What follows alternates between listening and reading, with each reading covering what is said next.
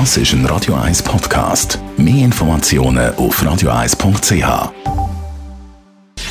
Gesundheit und Wissenschaft auf Radio 1. Unterstützt vom Kopfwehzentrum Irlande Zürich. www.kopfwww.ch 8 Milliarden Menschen bevölkern im Moment die Erde. Bis ins Jahr 2050 rechnet man mit einer Bevölkerung von 10 Milliarden Menschen. Wenn man diese Hochrechnungen mit den Pariser Klimazielen in Verbindung stellt, dann wird die Ernährung von diesen 10 Milliarden Menschen schwierig. Eine neue Studie widerspricht dem. Die Forscher sagen, wir könnten alle ernähren und das sogar nachhaltig. Die Forscher sagen aber dann auch eben ganz, ganz ein grosses Aber. Weil es braucht etliche Umstellung und vor allem auch Verzicht.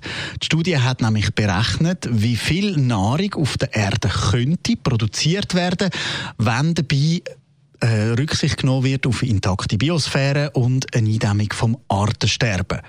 Die Wälder und Gewässer die müssten einen speziellen Schutz bekommen und nicht mehr abgeholzt oder eben auch übernutzt werden. Und auch der Düngereinsatz müsste angepasst werden. Wenn diese Grenzen strikt eingehalten werden, dann könnte man 3,4 Milliarden Menschen ernähren im Moment.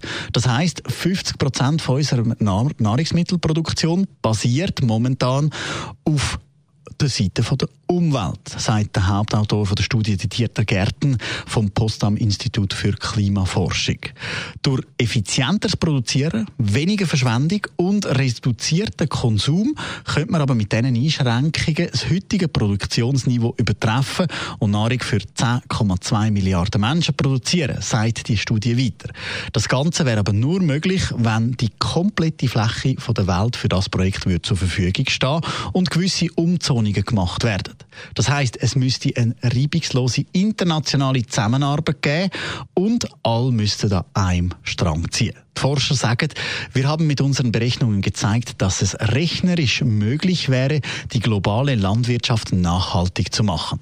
Für die Schweiz würde das Szenario bedeuten, dass der Fleischkonsum pro Einwohner wöchentlich auf nur noch 500 Gramm runtergehen nicht wie jetzt auf rund einem Kilo ist. Und eben mittels Verzicht, Sparsamkeit und Effizienz könnten dann 10,2 Milliarden Menschen nachhaltig ernährt werden, aber eben nur theoretisch.